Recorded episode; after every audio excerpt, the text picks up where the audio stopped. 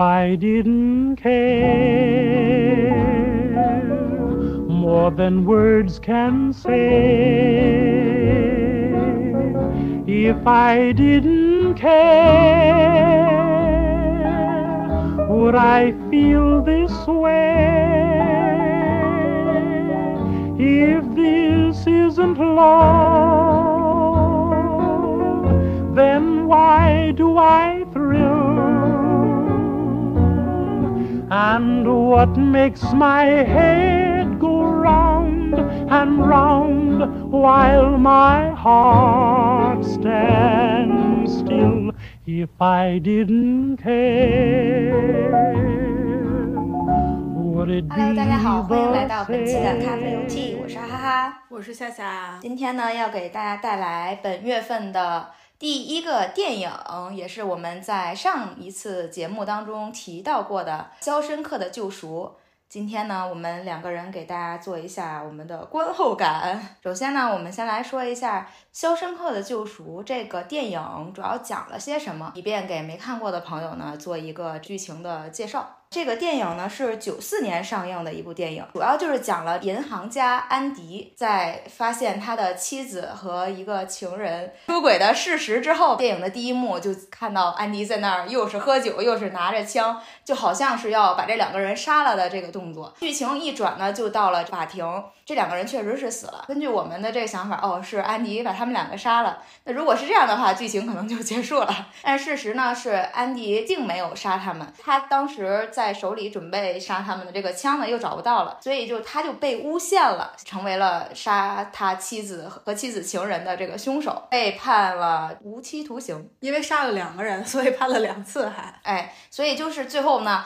安迪到了这个肖申克的监狱里面，发生了后面的一系列的故事。因为只有他自己知道自己是无辜的，且他没有办法能证明自己的无辜，所以到了监狱里面就发生了一系列的事情。最终的结局呢是安迪成功的越狱了，过上了属于自己的想要的一个自由的生活。监狱里面呢就发生了很多故事，比如说他从开始不接受监狱的生活，到和这监狱里面的人成为朋友，到用自己的努力去改变监狱里的一些现象，最后越狱成功。大概整个故事就是这样。豆瓣有一个两百五十部的好电影的一个排行嘛，它是排到第一名的，嗯，它的评分有九点七分，是目前为止所有电影当中评分最高的一部电影，所以可能也是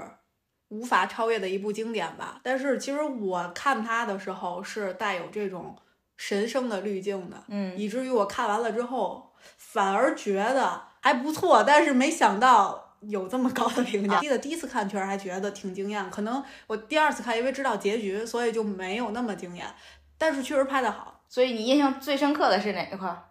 印象最深刻的是老头儿，他一个人出来之后没法生存的那个状态，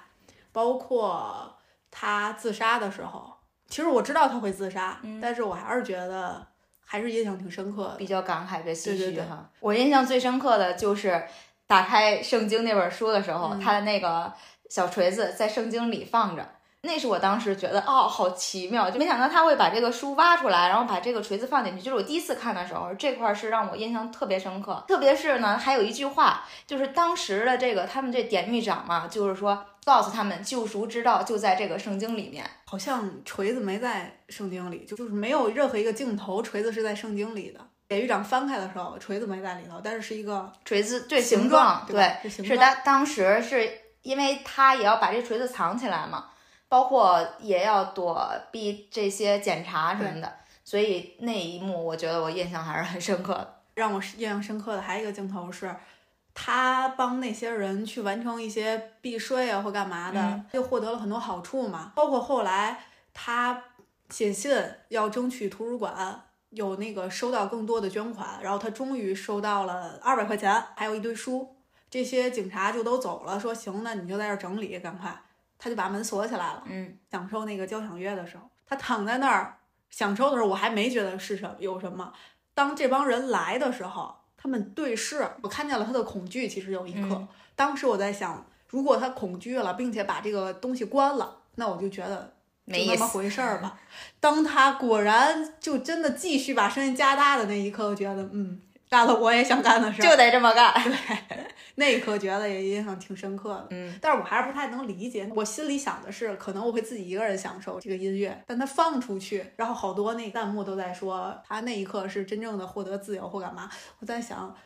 是想表达这个吗？导演，其实我是不太理解的这一块儿。哎，那我们一会儿可以就这块儿专门讨论一下，因为我也特别想聊一下这个片段，包括他们在这个阳台上喝啤酒那一段嗯嗯，和这一段，我都是我很想聊的，因为这可能在某种程度上也代表了自由这个主题吧。下面的话呢，我们就可以着重来谈一下这个电影的名字嘛，《肖申克的救赎》。那肖申克呢，就是这个监狱的名字。救赎，我们来聊一聊关于救赎这个话题。分析题目嘛，一般是咱们的惯例，基本上都会分析一下。嗯对，肖申克是监狱救赎，我也不是很理解这个电影什么是救赎。但是看电影的过程中，你会知道，第一反应是电影直接告诉你的是圣经是救赎，嗯是那个典狱长自己说的话嘛，就像你刚才提到的，他告诉你。这本书里边儿就会就给你救赎或者怎么样的，我不记得那个台词了，但大概的意思就是圣经是救赎。等我看完了，我对于我来说，我理解的救赎应该是希望这个词一直在这个电影里。那我想可能希望就是救赎吧。但我其实还有一个困惑，嗯我想的是你犯罪，所以你进监狱。如果你从监狱里得到了一些东西，我觉得那可能是救赎。嗯，但如果你在监狱里自我放弃了，那就没得到救赎，就刚好是两个人不同的人生，就是老头儿和 Red，一个人得到了救赎，一个人没有。后来我看完电影，我理解了救赎。我是感觉每个人在这个电影里面或监狱里的每一个人，他都会有救赎救赎的这个成分。那么我们再聊一下什么叫救赎呢？那像你刚才说的，在基督教里面指的是耶稣的救赎，那这个也是圣经的救赎。但救赎它还被定义为什么呢？从错误、挫折和不幸中获得重生的过程。所以在这个过程当中，你可能会得到自己内心的一种平静，或者是你和自己的一种和解。像老布鲁克斯，他他和自己的和解就是选择离开这个世界。比如说每个人呢，在不同的程度上都经历了救赎，但是最后每个人的走向还是不一样。这里面我觉得更多的讲的其实是安迪的救赎，从开始进到监狱，到后来他成功越狱，他有不同层次的这种救赎的过程，也就是他重生的过程。那我们这个部电影的主题里，除了救赎是一个主题之外，它还有其他的这种线嘛？那你整个看下来，你有什么样的感受？我在弹幕里频繁的看到一个词，嗯叫“知识就是力量”。其实我不是特别认同，我不觉得导演或者写作家只想表达这么浅显的一个道理，知识就是力量。当然，因为你有知识，所以你可能能改变一些东西。安迪在里边也会让别人也都去努力的学习知识，帮他们去深造，去获得高中的文凭。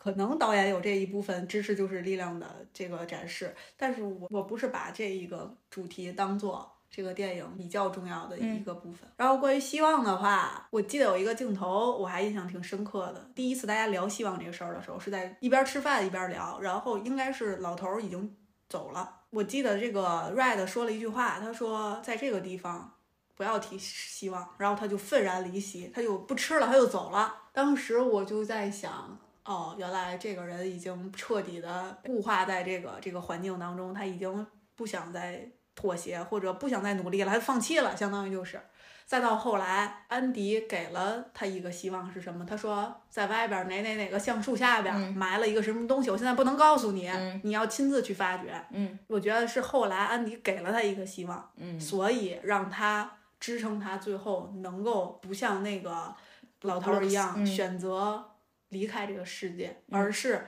去带着这个好奇，带着对世界的好奇，带着对这一个希望的这个点的好奇，支撑到他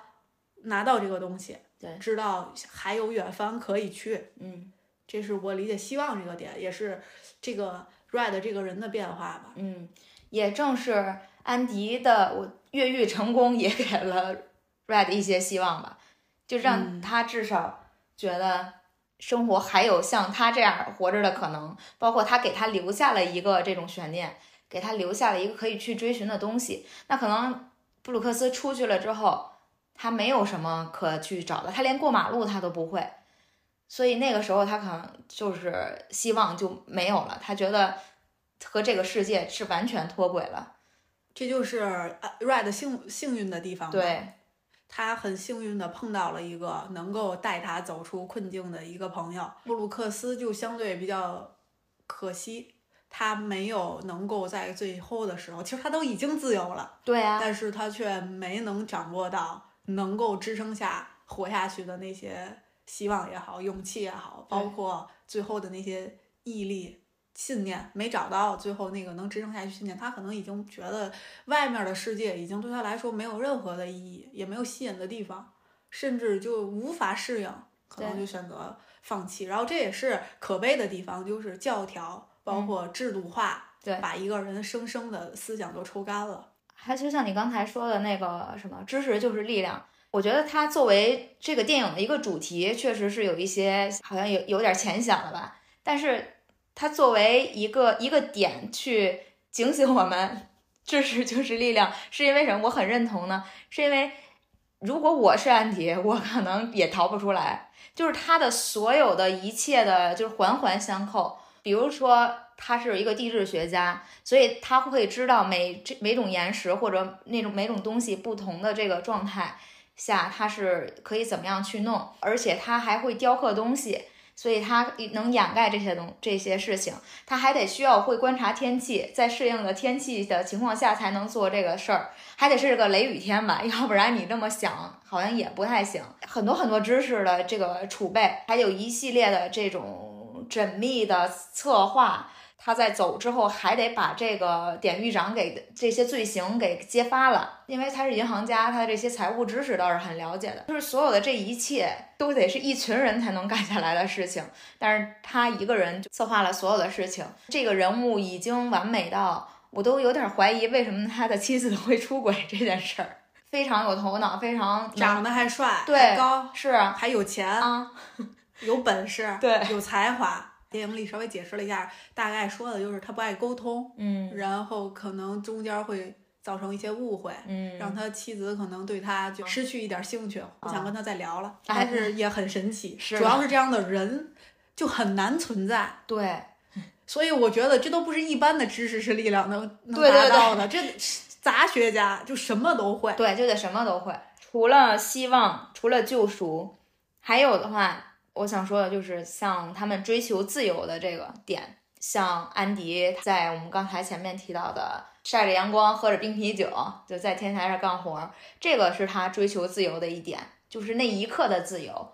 包括他放音乐，最后策划这一系列的事情，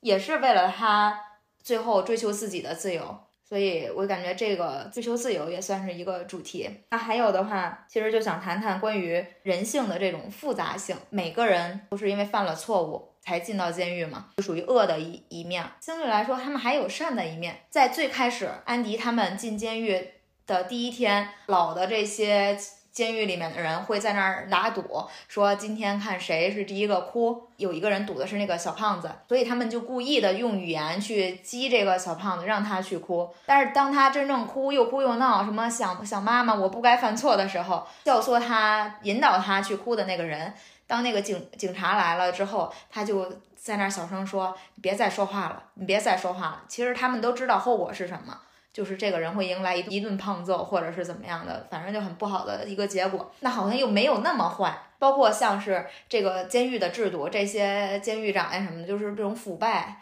这种堕落。当时安迪帮了另外一个警察拿到了三万五的免税。后面有一段是这个警察就帮着安迪把三个姐妹其中的一个就给送走了，他好像又在帮他这事儿，就是利益之间，他觉得他对他是有用的。所以就感觉这里面就是很复杂的嘛，就是他们人性之之间。确实，电影这方面应该是确实想表达这个东西。在监狱外的人也不一定就是好人，嗯，但在监狱里的人可能也不一定全都是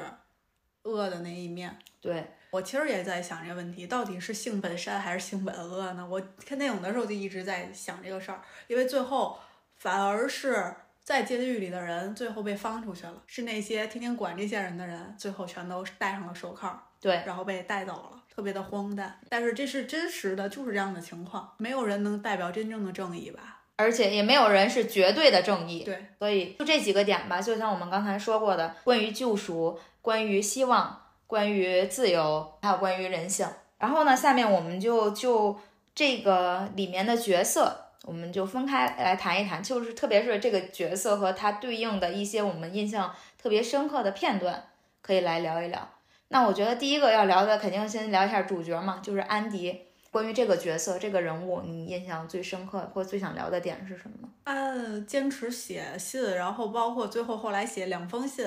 就是为了争取图书馆更多的捐款这点儿。嗯，我觉得他可能确实。挺坚持，挺执着，也也确实印证了他能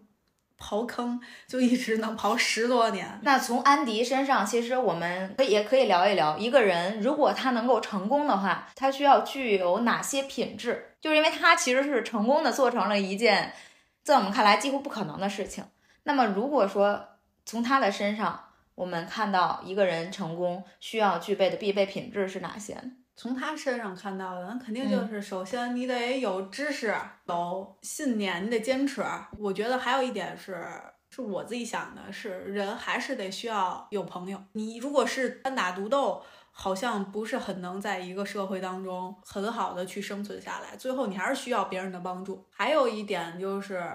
我感觉好像成功的人都有一个特点，就是他还比较喜欢带动别人吧。光吃我行。那是不够的，我也得让你行起来，大家都可以，就大家都都变得更好，而不是说我一个人好。其实他可以一个人好，对对对，但他并没有，所以他还是可以去帮助别人，或者是改变这个他所在环境的现状。对，还有一点就是这个人不屈服于当下的这个环境，就我想指的就是所有人都认为。进了监狱你就完了，没有希望了，也没有出路了，你就在这儿找点事儿，你就混着吧。只有他一个人说不是的，我有很多要做的事儿，我有我要做什么，我要给改变什么，和现在其实也是一样的。比如说，就拿咱们相亲那个那期话题来说，大家就说你就相亲，你就只能找一个什么什么样的人了，你从相亲你就没有什么，还太可笑了。你想找一个什么样的人，就用那种理论来。但如果是安迪，他肯定不会这么说的呀。我觉得就还是要有独到的见解吧，不要人云亦云。嗯，然后别人想的或者所有人都这么想，你就觉得那是对的。嗯，所以说就是我之前也看了，有一个人写了一篇就关于安迪成功的这个分析，他呢一共说了八点，你里面很多都提到了。他说：“第一点是始终坚守自己内心价值观深处的选择，就像你刚才说的那个，其实是一样的嘛。我觉得我想选择这样的，就是你还是要有自己的一个独到的见解。”然后你的价值观驱使你去选择你想要走的路，而不是别人说什么你就听人家的，或者是随大溜。所以这是第一点。第二点呢是长期主义，还有呢就是宏观视角、格局和战略。第四点就是周密的计划。第五点呢就是要有强大的心智力量。第六点是综合立体的知识和能力。像大家说的，知识就是力量，就不能光有某方面的知识，你还要有庞大的知识系统。第七点就是要理性。第八点我们万万没想到，但我一一听好像也有道理，就是要闭嘴，少说多做。就是这八点是关于安迪成功，然后他总结出来这八点，这也是每个人成功可能都需要经历的，或者具备的一些能力吧。下面我们就来说一下这个 Red 这个人，他最大的吸引你的点在哪儿？我觉得他要和老头两个人对着说，嗯，就他们两个的人生刚好就是对着来的，嗯，很多东西吧。电影里交代的也是，包括他们俩出来之后从监狱里，他们俩住的都是同一间屋子，对，留言也都是选的同一面墙，嗯，做了同样的工作，就很多电影里交代的就是想交代他俩两种不同的选择之后面临的两种不同的人生。然后说特殊的 Red 有什么别的地方的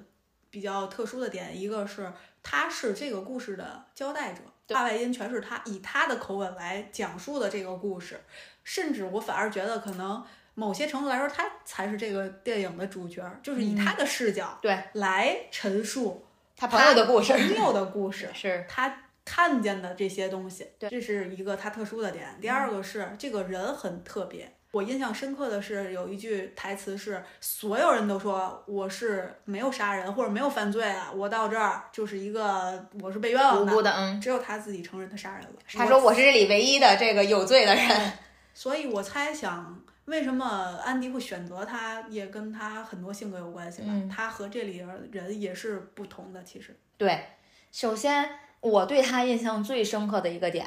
是在开头的时候有一个看你能不能过去的机会。他其实很不在乎这个这个机会，因为觉得他就像是例行公事。印象很深刻的是有一个大大的章，就写着 rejected 被拒绝了，很公式化。然后他也觉得这是非常稀松平常的一天，并不觉得自己真的很期待能出去，甚至所以就像刚开始我就很理解是说，并没有抱很大的希望，就是对于出去啊，或者是对外外面的世界，他们好像真的已经习惯了在监狱里面的生活，包括特别是 Red，他还有还有一个特殊的身份，他可以就是倒卖东西嘛，就是说外面的东西好像没有他拿不到的。包括安迪在第一次和他进行交流，可能也有这方面原因，就是因为他有这个能力，呃，有这个资源，所以他也是需要这个朋友吧。然后就跟他说他想要什么什么。而且我觉得还有是，他们两个也有一种互相吸引的。在第一天的时候，其实这个 Red 是选择了安迪，他会觉得又瘦又弱，然后就感觉他应该是第一个哭的那个人，所以就他们两个之间好像冥冥之中是有一些相互吸引的特质吧。Red 这个人其实给你感觉是很真诚的，在面对安迪啊，包括像你说的他，他说我是这个里面唯一有罪的人，包括对朋友也挺帮助。我感觉他是一个聪明人，嗯但是他也是一个一开始没太打开自己，他是后期被安迪感化了之后，他才接受安迪的。嗯其实安迪被欺负的时候，他们都知道呀，没有人站出来的。一开始是我当时还觉得这帮人好冷漠。安迪被欺负，嗯，很长时间，两年吧，将近。没有人站出来，那时候他们俩算朋友吗？我感觉那时候应该还不算朋友。到后来，可能这个 Red 才把安迪当做朋友。他很冷静，他也知道安迪找他交朋友是为了通过他的渠道来拿到东西。他呢又利用安迪，可能也是获得一些便利，但是呢，相互之间还都是比较敬畏的，或者是比较有隔膜的。但是有一件事儿让他真的感动了，应该就是安迪送了他一个口琴。嗯在那之前可能已经就有些感化了，但是最我觉得最重要的转折点就是他送了他一个口琴，他回了他一个画报，从那儿开始他俩就深深的建立了一个跟别人不一样的一个友谊的关系。说到画报，我想说画报对我来说，我感觉它应该是在这个电影里是一个很重要的一个物件儿。嗯我理解它应该有一个特殊的点，应该是相当于一个时间线，在因为这个电影太漫长了，讲述了好几十年的事儿。嗯，也许这两个镜头就跨了五年，那怎么才能交代清楚时间在流逝呢？嗯一个是通过画报的变化。证明啊，监狱里虽然日复一日是一样的日子，但是外面的世界很精彩。对对，发生了一些事儿，嗯改变了一些东西。哎，其实过了三年了，已经、嗯或者过了五年了。还有一个就是你刚才提到的 Red，他那个盖章的过程也是一个时间线，盖一次章十年过去了，嗯盖一次章十年过去了。我觉得对于我来说，这几个吧，就是我看的比较细节的地方。就像你刚才说的这个老的布鲁克斯，我就觉得他在监狱里面真的是适合他的人生，因为他比如说喂个喂喂鸟，养个鸟，然后到时候推个小车去给他送送书，然后中间还能给人送点东西，还能谋取点这个小的福利，所以他在监狱里面的生活，他觉得非常的自在，如鱼得水，如鱼得水。然后等他有一天通知他他要走的时候，你记得他不想那个走，对他想重新获刑，对，然后好像就是还当时挟持了一个他们的小团体当中的一个一个问他要跟他道别的人，对反而他把他给挟持了，拿刀捅着他的脖子。对，这个人物也非常有特点，就是抵触离开这样的体制，可能他内心是很忐忑的吧，就是他觉得他没有办法面对外面的世界，然后果然出去了之后，发现真的没办法面对，所以你看给自己的心理预期就是你觉得外面没希望，然后你出去之后印证了你的这个想法，他可能已经设防了。所以根本就没他都没没打想融入算，没打算接触到那些好的外面的空气。所以当他出去之后的那个画面，我觉得还是很心酸的。首先孤苦伶仃，然后其次真的是格格不入，所以他当选择自杀，可能对他来说是真的是一种解脱。我反我就我现在回想起来，我倒是觉得我不是我不太清楚咱们国内的这个流流程，嗯，反而觉得这个其实人挺他这个人性化他这个的，还还算是不错，没让你一下子就脱离社会，直接给你放回去，你就自己随便吧。他是给你先安排了住处，对找了工作，对，其实是让你能够有一个缓冲区，对对，而且是比较快的时间能够正常的生活的。我理解的是，至少你能生存。那是对于年轻人来说吧，就是对于一个老人，好像他的世界就要重新洗牌。印象最深刻的就是，可能他真的进去的时候还没有汽车这个东西，出来之后汽车那儿穿行的时候，他不会过马路。我就觉得这样就啊，真的挺惨的。这个画面感觉还是挺触动我的。就除了他们三个人之外呢，第四个人就是这个典狱长，就相当于是一个很负面的一个角色吧。但他在这里边，我觉得代表了对于权力的放肆使用，最终自食恶果的一一个角色。但是在这里边，他的这个形象给我的印象最深刻的是，他刚开始第一个镜头的时候，那时候他们检查嘛，他就告诉大家这里面就什么就两件事儿，第一件事儿就是圣经。然后第二件事儿就是规则，不许问问题啊，不许问什么。这时候有一个人就问了一个什么时候吃饭还是干什么，就问了一个小问题，就被那个另一个狱警就给打了。在这个人这个典狱长身上还有一点呢，就是他杀了一个安迪他们的狱友，就是因为他知道当时安迪这个事情的真相，并且告诉了安迪之后，然后这个典狱长因为觉得安迪有用呀，然后就跟另一个那个狱友谈话，谈话之后。把人骗出去了，直接就把这人杀了，就这个画面我还挺震惊的。嗯，哇塞，就是这个这一幕就把这个黑暗的这些东西逐渐的就展现出来了。本来他的黑暗可能只是存在于就是对金钱的这些操纵啊，就是他怎么去避税也好，他怎么去贪腐，但是这是权力的滥用嘛。这一块你当时有什么感想吗？因为我开着弹幕了嘛，嗯所以就都剧透的也差不多了，这弹幕，所以是有心理准备的，知道他会死。嗯我觉得他之所以会死，是因为他的善良。典狱长把他约出来，一问他一个问题，说如果法官还是谁问你，嗯你会如实的说吗？他说我会，嗯所以他就死了。他要说我不会，就你会说安迪的这个谁是被谁谁杀的，在哪个哪个监狱，这个人或干嘛，讲述了就是真凶是谁吗？你会去作证吗？对，他就说你会如实的证明这个事儿吗？他说我会，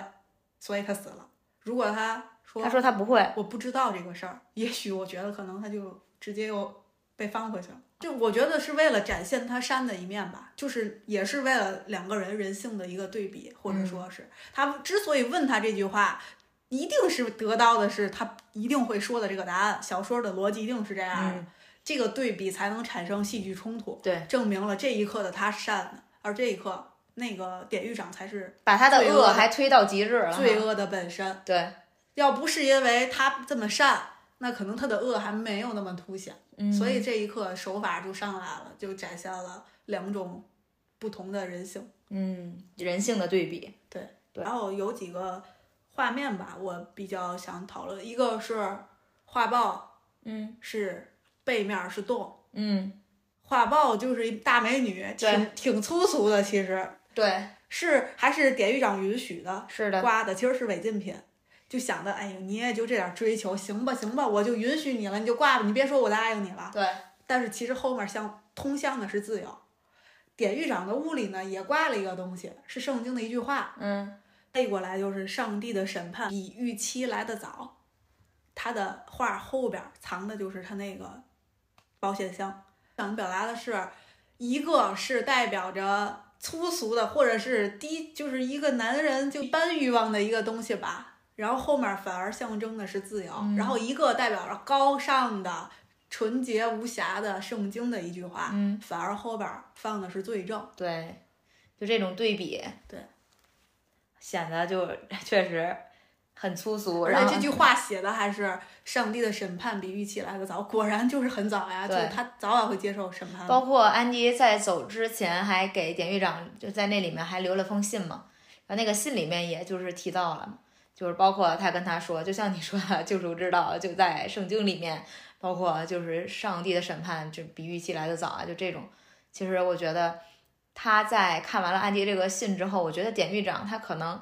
内心也是极度震撼吧。包括他到最后选择饮弹自尽，我感觉也是觉得自己走投无路了，然后就自己了结自己吧，要不然外面就是来逮捕他的人。这个影片好的地方在哪儿呢？就是恶人最后有恶报了，好人最后寻追寻到了自己的自由，结局还是比较的正向，然后还有一个交代的。我在这里面，就像刚才咱们提到的两个点，就我印象最深刻的两个画面。第一个就是这个天台干活那一块，他是要那个冰啤酒嘛，那一个瞬间，他呃也有一个 red 的画外音，然后就描述的就是他在那儿什么露出了那种微笑。什么的，然后包括他自己并不喝酒，但是他给他的朋友争取到了这个酒，他勇敢的就是冲到了 他们那个三个狱警的面前，然后跟他说了这这个事儿，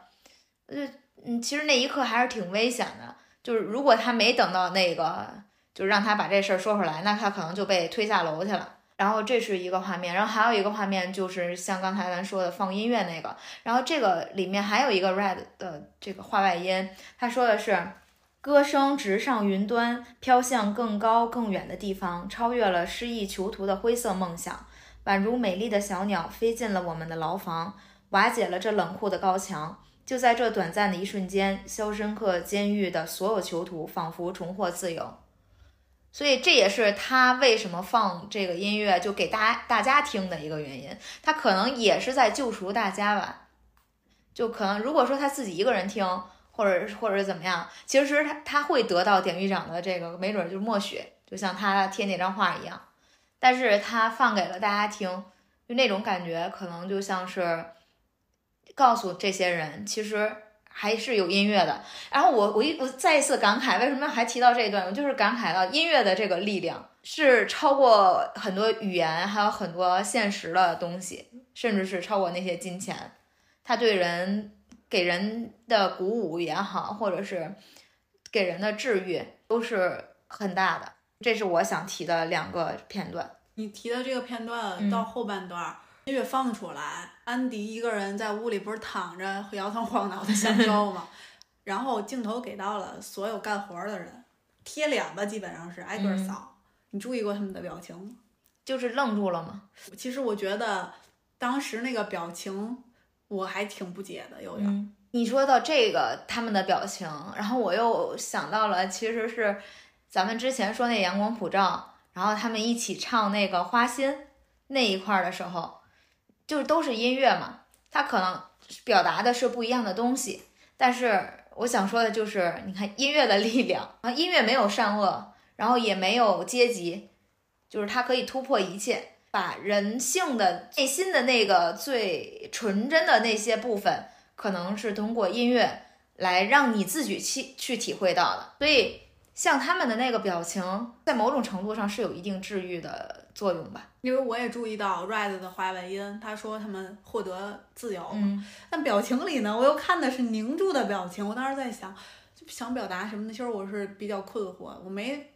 表情里没看出太多的。就是真正的自由的感觉，对，只有安迪是有一种自由的感觉。他们是在困住了那种，就是愣住。然后，哎，我不知道，是我可能没太理解这个这一段的情绪吧。我文字上我确实感受到了自由，但是表情上我又感觉他们还没。后来在回味的时候，他们才获得自由了，因为他们后来吃饭，安迪不是关了一个月禁闭嘛，嗯，然后他再回来的时候，他们在讨论这件事的时候，我感觉他们那时候感觉到自由了，而且。安迪又开始给他们洗脑，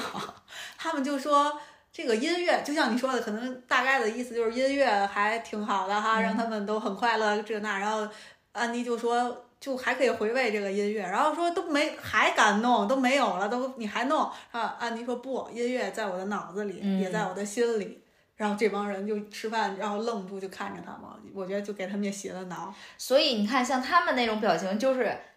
受到了冲击。就是像您说洗脑这一点非常对，因为他们脑子里会有之前的一个固有的一个观念也好，或者是之前强加给他们的一些东西。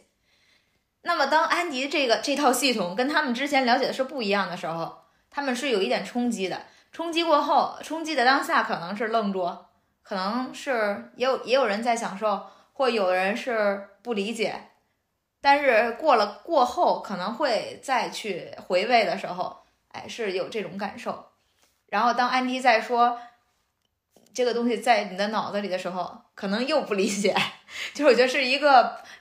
教化人也是需要这样的一个步过程一步是的，对，就我刚才为什么说他们表情是愣住的呢？是因为我理解的呀，因为这帮人很喜欢起哄。嗯，第一次安迪来的时候，那群犯人来的时候，那帮人可是没少起哄啊，对尖叫、吵闹、看看热闹那种。可是真的出这种意外的时候，没有人起哄，没有一个人是那种吹口哨啦，然后那种挑衅啦都没有。对，但是刚才讨论完，我在想，可能就是我理解的就是当下是怔住的，嗯，没没有觉得起哄，就是觉得享受音乐，但是可能表情上还没有体现出来。在回味的时候，可能真的是享受音乐，得到了自短暂的自由。因为他们在那里面都有好多好多年了，没有音乐，嗯，这就是我们之前讨论的一另一个问题，就是你这个在某种体制下，总会有一个人站出来嗯去打破他的这种不合理，然后去建立一个新的制度或者一个新的形式。可能安迪就是那样的人，嗯嗯，而且需要更多安迪这样的人吧。对，但是这也是需要很大的勇气的。下面就是可能就在这里面有很多金句，然后我们选几句来跟大家分享一下。那我要分享的这一个呢，就是我要刚才一直在强调的，就是比如说关于这个老布鲁克斯，他从这个监狱这个体制里面走出去了之后，他没有办法适应外面的生活。然后还有的话，就像是在某一种制度下，是不是需要有人去打破这些不合理的地方，去指也指出不合理的地方，或者去改变，做出某些改变？所以我要想提的就是关于体制化的一个一段话，这里面就提到了监狱里的高墙实在是很有趣。刚入狱的时候，你痛恨周围的高墙，慢慢的，你习惯了生活在其中，最终你会发现自己不得不依靠它而生存，这就是体制化。这是我在这里面 选的一段话。那我就觉得，其实这个就是人们有的时候我们说是被可能被洗脑，有的时候是被迫的去习惯某些东西，就是你没有选择，然后你在这个里面，当你习惯了这一切的时候，好像你觉得你融入到这个里面了，但这个真的是好的吗？这个真的是适合你的吗？我觉得就是还有一个关于舒适圈的一个问题，就这个是我想聊的。你在这个话题里面有什么想聊的吗？这是 Red 说的嘛？我就想说，他都知道，他还这么做，那我没什么可说的。这话是他自己说的，他意识到这一点了。其实他没想改变，他就认为就这样吧。所以我还是觉得，就需要有安迪这样的人来拯救他们。嗯不然他就他早就意识到了，他一开始他就知道这是高墙。这句就是体现出来，就是他意识到这个体制的东西的影响，可是他当下没有想做出变化，他只是觉得有希望，就是没有希望。所以我觉得他说的这种是我们现在每个人大多数人的生活状态。就他的这个体制呢，可能是在于他们监狱的这个体制。那我们的体制呢，可能就是在于我们每天的日常生活的一个一种，就是这种日常的例行公事吧，就是我们的体制。那真正的需其实是需要去打破这种常规，然后多去遇见不同种的可能。哎，但是你就是人习惯了一种惯性，或者是你习惯了这样的形式，然后当你去改变的时候，一定会有很多未知的、不安的事情会发生。所以你宁可去面对你的这个习惯的，你可能觉得不太好的东西，你也不想去面对那个未知的、不安的、没有发生的改变。好像就是这这样的一个事儿。不过这也算是一个他改变的一个印证吧，就是从一开始他如此坚定的信奉这个话，嗯就是到最后你就依赖他，你就离不开他了，到最后他能离开他，嗯，这也是他的一个变化吧。所以这个东西呢，还是说到聊到这儿，我就想说，你到底要不要改变，或者是你要不要走出你的舒适圈，或者是你做出一些带领其他人做改变的事儿，其实更多的还是出于你要不要用这件事情当做自己的一个依据，或者让自己觉得，对啊，就我就就是这样，这个社会就是这样，就是一切都是这样，我无能为力。还是你选择像安迪那样，这个世界就是这样，一切也都是这样。但我要做我想做的这件事情，我要去改变，我要去做，就是你自己去站出来。我感觉就是还是出于自己个人的一个选择吧。嗯，让你来分享一下你的。呃，我想分享的一句话就是，也是反复提到的吧，在后电影的后期一直在说的，安迪说的一句话，他说嗯要么就是忙着生，要么就是忙着死。但是我其实觉得这就是典型的废话文学是吗？典型的废话文学。只不过就你好像当时听，你觉得这句话好有道理，但想想他什么也没说。他就是在那个电影的情境下，你能产生强烈的共鸣。嗯但是你看拿出来这么一句话，就像是那个诗一样，拿出来这么一句话，觉得嗯也有道理。但是对，就是有道理。就有点像网上的那种鸡汤文学，不过确实是结合到安迪的一生来说，那肯定就是不要放弃，要永远想着向光明生存，要冲向自由，肯定就是要忙着干这些事儿，不然那你可能就是放弃自我，就变成一切的做的所有的事儿都是在等待死亡。嗯，就想到了一个，就是他们说活着的意义是什么？活着的意义就是活着，就活着本身就你存在本身就有很大的意义。就是举了一个例子是什么呢？比如说，这个家里面有一个人，然后呢，他可能现在就是一个植物人的状态，然后他活着，就只要他这个人在那儿，你就觉得他还在活着嘛，你就觉得这家人还在你身边，哪怕他不能做出任何的贡献，然后不能跟你说话，不能怎么怎么样，但是他存在本身就是对你来说就是一种意义。其实，嗯，我觉得这就是一个很值得辩论的一个东西。嗯就要看对谁来说了。嗯，你要对他本人来说，我倒觉得没有意义。对，因为你要对旁边的人来说有那对那又回到本身来说，这事儿是谁的事儿呢？是他自己的事儿。所以他这就是他活着本身的意义，好像又变成了给别人存存提供意义。对但确实是有存在即合理嘛，一直从古至今都是这句话。那活着就肯定有活着的意义，但是你就看怎么分析这个事儿。所以说，要如果问你的话，你说你活着的意义是什么？就是到你你到人生的某一个阶段，然后可能你自己没有办法做出选择，由家人为你做出选择的话，那这个时候你是不是还是还是会选择让他们就提前告诉他们，不要再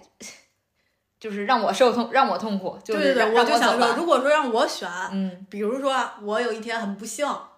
我没有什么知觉了或干嘛，但是就有口气儿，那我一定会选择死，我肯定不会选择那样生活的。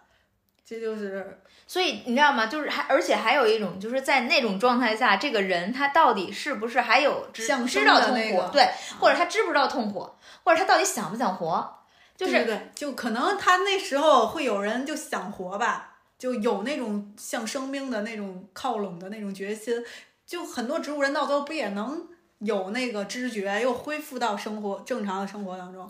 所以你看，这个也是一个非常，这就是很很难讨论的。但是又很难做出的选择。对每个人选择都不一样，没有对错。对可能真的是你，你如果拿到辩论里来说，肯定人家就会说，那那如果你每个人都这么选择，那那些已经植物人的后来又得到生病的那些人，那不就都没有意义了吗？就都都没有活的可能了吗？但这就看你怎么选了。是，但是你有没有想过，他在活之前经历的那一段长漫长的、毫无希望的那个等待的时间？嗯，没有人经历过，不知道他有多痛苦。但是因为咱的还就是植物人，他是一种嘛，还有的时候就是说，这个人他可能其实关监狱里就是一种可能，就没有。如果是无期徒刑，就他可能还会有减刑，也减刑，还有出来的可能。也有出来，就是就这种生，就什么机生理性就机理性的这种病变也好，或者什么也好，导致这个人好像没法做出自主选择的时候，那这个时候就挺痛苦的。嗯，就是家人对家人来说吧，对对对，家人来说也挺痛苦的。对。然后那我接着去来分享我下一个话啊，就是说我记得他总是反抗，他反抗是因为他知道如果他不反抗，下次就不会反抗了。所以就是这个也是 Red 说的一句话，就说的是安迪吧。然后我觉得就是我还真不记得这话了，他大概就是情景是情景就是他在面对三姐妹的时候，嗯他总是会反抗的。啊，就是他不会说，可能就是几次之后他就妥妥协了或者怎么样，他一直都在反抗。但是后面他说到是因为他知道，如果他不反抗，他下次就更不会反抗了。就是当你顺从了一次的话，好像你后面的一切都变成了理所应当，就顺其自然的事情了。所以这就是关于一个反抗嘛，就是或者是我我对他想的就是，就当你面对一个你不想要做的事情的时候，就我之前的想法，我跟你也分享过，就是也叫我们之前讨论过一个什么讨好型人格嘛，就是说这个人可能我的我的观点就是我是怕麻烦，我就觉得这个事情我可能不太认可，但我觉得无所谓，所以就是你想怎么做就去怎么做吧。但这个时候呢，我也在某种程度上其实是默认了你的这个做法嘛。那这种的话，我现在又觉得，我就我现在其实不太认同我这个做法，是因为那样的话，其实让会让你刚你你只是就是会让你逐渐的会走向另外一个极端也好，或者走向另外一个方面，就是你自己就会逐渐的变得没那么纯粹了。嗯，我很认同。嗯，所以这个也是这一点，关于这一点我的一个思考吧。当你面对一些你看不惯，就是我更希望就是有什么就说什么，然后你不认同，那你就要说出你的不认同，而不是说我我无所谓，然后所以呢，我就是觉得那就这样吧，然后呢，我就怎么怎么样了。那以后你面对更多这样的事情的时候，你可能也会这样觉得，而且你会给自己达达一种自洽，是什么呢？就是我我觉得，就我觉得这无所谓，所以就是爱爱怎么样怎么样吧。那可能在以后你就并不是无所谓的事情的时候，你也会选择这样妥协，你就觉得哎呀，那就算了吧。甚至都不会有感觉了吧？对，所以就是当你一直在顺从某一件事情的时候，你最后就会变成麻木了。所以就该反抗还是要反抗，或者该表达出不同的意见还是要去表达。其实这也印证了你刚才选的第一句话，嗯它也是分阶段的嘛。一开始是好讨厌的，嗯，后来是习惯的，最后是依赖的。对那如果你一直保持着讨厌的那个状态，对你对警醒我自己，我和这里不一样，我一定要跳脱出去，像安迪一样，我时时刻刻告诉我自己，我一定会离开这里。嗯那可能就不会再进入下一个阶段，甚至终极的那个依赖到那个阶段。对，所以其实安迪他自己是一直保持清醒的，所以他也是一直只有他自己坚信我是最无辜的人。但可能有的人，你我觉得像是他这种情况，就是被误判的，是有还会有其他这种案例对吧？但是有的人他真的可能就是在这种时间的消耗当中，就变成了一种默认，然后就变成对自己的一个，他就也觉得自己就是这样了，然后无法改变这个情况，最后呢，你就是你就是时光的蹉跎嘛，然后你的人生就这样过去了。忙着死了吗？不就？对，你还有吗？下一句，记住，希望是好事儿，甚至也许是人间至善，而美好的事儿永不消失。我之所以拿出来说，是因为我也这么坚信，美好的事儿永远都会存在。嗯虽然我不确定我自己能一直坚，就是保持着这种乐观的、积极的这种状态，但是哪怕你失落一段时间，等你反思一段时间之后，你会重拾这个信心，你还是坚信美好的事儿一直都存在。其实是关于信念这个事儿，是很多时候你自己坚信一个东西，然后但是当你被某些社会事实或者现象所冲击的时候，你会产生一个怀疑。但是呢，在经历了一段时间之后，可能你通过其他的事情的印证啊，或者是你自己的一个这种调节，你会发现你坚信坚信的那件事情，它还是那是真的。啊还是那样的。对所以就是希望很重要。嗯，人还是永远都得保持希望。对，电影里也阐述了，其实我们生活里每个人都能感知得到，希望对一个人的引领的作用有多大。如果你对什么事儿都是哎没机会了，就这样吧，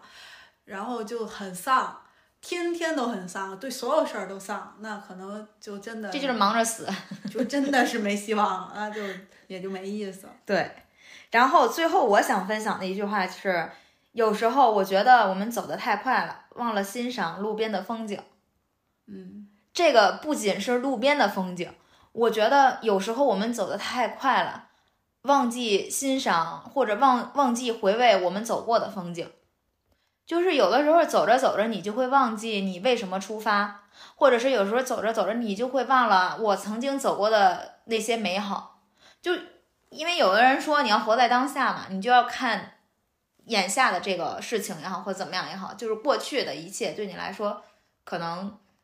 就是过去，就是过去没有影响。对，或者将来的一切对你来说那就是没有发生，所以你就要眼看当下。但是我其实觉得过去的很多美好会给你在前行的道路上很多力量，所以有的时候你当你走，而且当你走了一段时间的时候，你再回头去看一看你前面你走过的路，你也是起会起到一个修正的作用。你会觉得你前面走的到底对不对？然后你边走边停，你休息一会儿，也不要着急往前走。然后你把之前的那一段路，你可能自己再去回味一下。然后这个时候，你可能再边走去看一下旁边的美景，欣赏一下旁边的风景。就是你的人生不能只是一直在赶路，也得要停一停，也得要回回过头去看一看，去确定你前行的方向到底对不对吧？我是这样的感受。嗯，我我甚至觉得人生不一定光要走正确的路，嗯也可能。也不是说所所谓正正确，不是说得犯法，嗯一定得上监狱里看看 就才能找到真谛。我指的正确的路，就是不一定非得按照你计划的走，或者嗯你认为好的走，你可能偶尔也会有分叉的时候。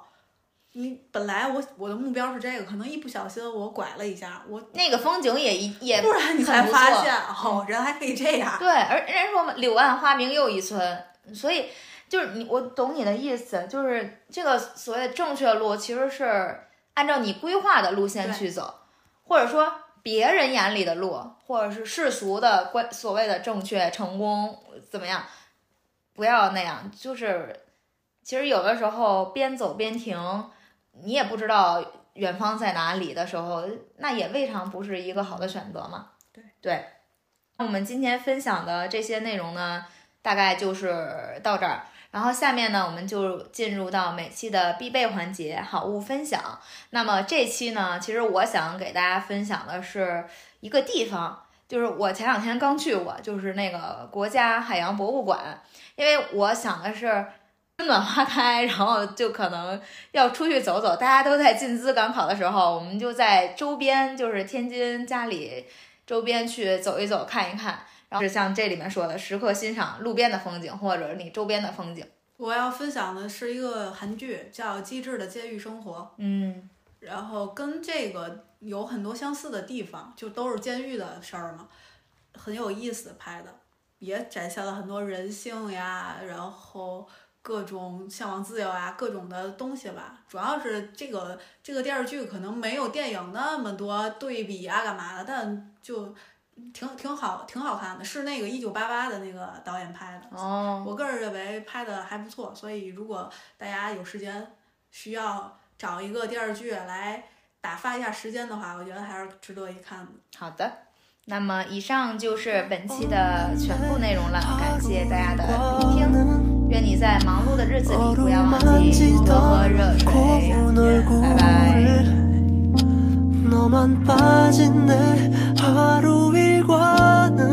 참 형편없어 숫자 없는 시계 같아 안 좋은 버릇 같던 너를 고치려고 해 어. 눈에 거슬리는 낙서 같던 너를 지우려고 해 어. 자다 일어나서 밥 먹고 양치하고 씻고 나와 일하고 너에게 전화하고 실실거리고 어어. 그런 일들 아주 사소한 것 함께 기록해